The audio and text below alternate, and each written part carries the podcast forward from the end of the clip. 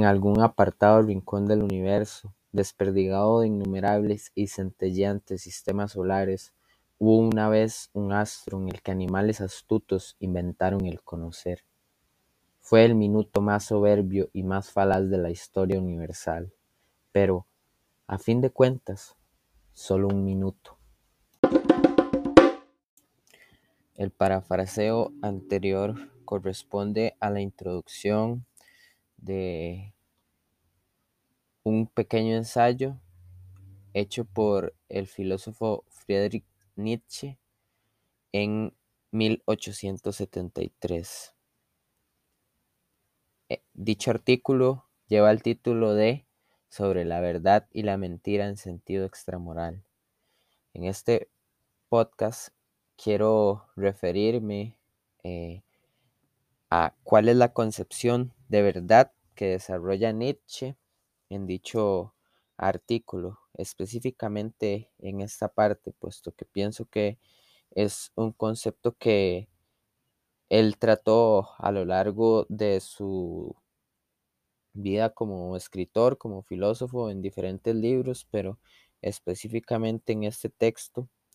eh, tiene un sentido bastante metafórico y me parece bastante rico para poderlo interpretar de distintas formas y explicar también de distintas formas.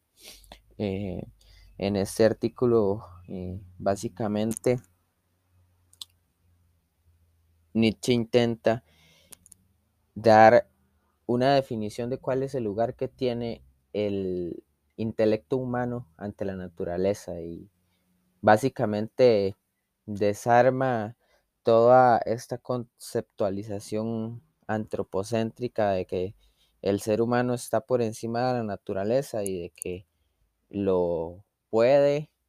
todo y lo sabe todo. Eh, Nietzsche intenta criticar eh, el orgullo que tiene el ser humano sobre la verdad de las cosas, sobre cómo puede definir qué son las cosas realmente y es una crítica también al optimismo. También es una crítica a la concepción lógica y cientificista del lenguaje y la verdad que pretenden describir con palabras la compleja y difícil realidad que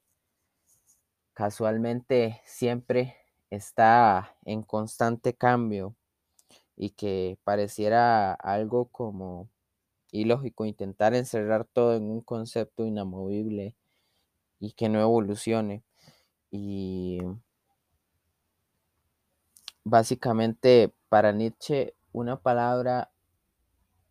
es un estímulo en sonidos de un, de un estímulo nervioso y básicamente es como la necesidad que tiene el humano de nombrar las cosas para poder entender el mundo y para poder entenderse a sí mismo en el mundo, pero lo que Nietzsche plantea es que el, el sentido del humano, la capacidad de poder interpretar la realidad, eh, debe servir como una herramienta para desenmascarar la ilusión del valor de la existencia que socialmente se ha heredado. Básicamente lo hablaba más que todo en su época en Alemania eh, y, era una crítica fuertemente hacia hacia ese contexto en específico, pero si vemos nuestra realidad actual, vemos que hay muchas de estas cuestiones que Nietzsche trata que aún siguen sucediendo y que siguen pasando. Entonces, la crítica principal de Nietzsche es que eh, el lenguaje es científico y, y las concepciones lógicas de las cosas tienen una desconexión de sujeto y objeto y que son dos esferas distintas que no tienen ninguna causalidad, que no hay correspondencia entre las designaciones y las cosas, que con la palabra no se llega a una expresión adecuada de los objetos. Entonces, lo que Nietzsche plantea básicamente es que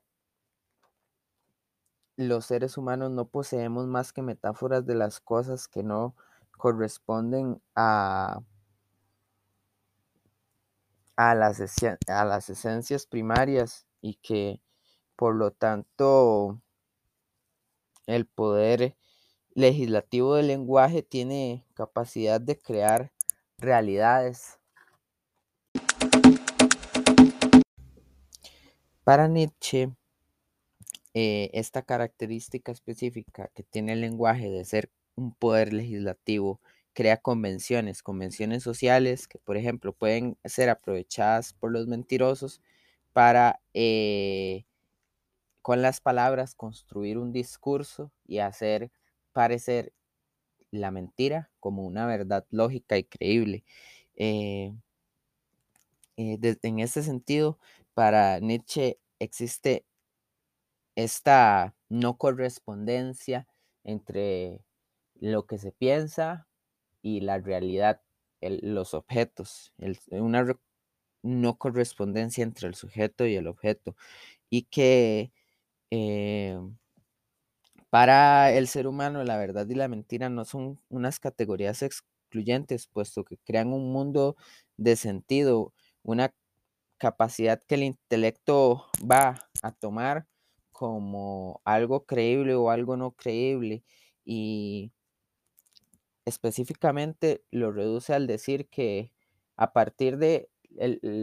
la verdad y la mentira se quedan a, partir del lenguaje. El lenguaje se basa en una representación, en una representación de una imagen que hace el ser humano, pero es una representación. Al ponerle palabra es una representación metafórica, puesto que el humano no puede conocer esa esencia primaria, según Nietzsche, de la realidad. Y también plantea que cada representación aleja, cada representación, cada palabra que se le da a una cosa para designarla, la, deja, la aleja cada vez más de su sentido primario, la aleja cada vez de la esencia primaria y el origen. Entonces, para al tener esta característica para Nietzsche, el origen del lenguaje es algo no lingüístico, o sea, es una sensibilidad, recordemos aquella concepción, una palabra es, es una expresión en palabras de un estímulo nervioso. Y para en este sentido, para Nietzsche, por ejemplo, entonces, el, el origen de la moral es algo extramoral, puesto que va más allá de lo que se puede decir a partir de las convenciones sociales creadas con el lenguaje. Y es una perspectiva sumamente interesante, puesto que para él los seres humanos se aprovechaban de eso en el contexto en el que él lo escribió y vemos que aún eh, en esta época sí es algo que sigue aconteciendo y que seguramente en la realidad futura sigue aconteciendo. Entonces, la verdad para Nietzsche, la verdad es una perspectiva de la realidad hecha por los seres humanos a partir del lenguaje y que es validada por una convención social que la ve como buena, la ve como mala y desde esta perspectiva me gustaría eh, plantear algunos cuestionamientos, como por ejemplo, ¿qué, ¿qué significa la verdad en el 2021? ¿Hay alguna verdad que podamos expresar con certeza? Y me gustaría dejar esa, esas, esos cuestionamientos para cerrar el podcast. Para finalizarlo, me gustaría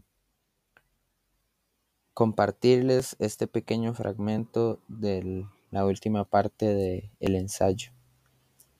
Hay épocas en las que el ser humano racional y el ser humano intuitivo caminan juntos, el uno angustiado ante la intuición, el otro mofándose de la abstracción. Es tan irracional este último como poco artístico el primero. Ambos ansían dominar la vida. Este sabiendo afrontar las necesidades más imperiosas mediante la prevención, la prudencia y la regularidad, aquel como un héroe desbordante de alegría, sin ver sus propias necesidades y sin tomar como real nada más que la vida, disfrazada en la apariencia y la belleza.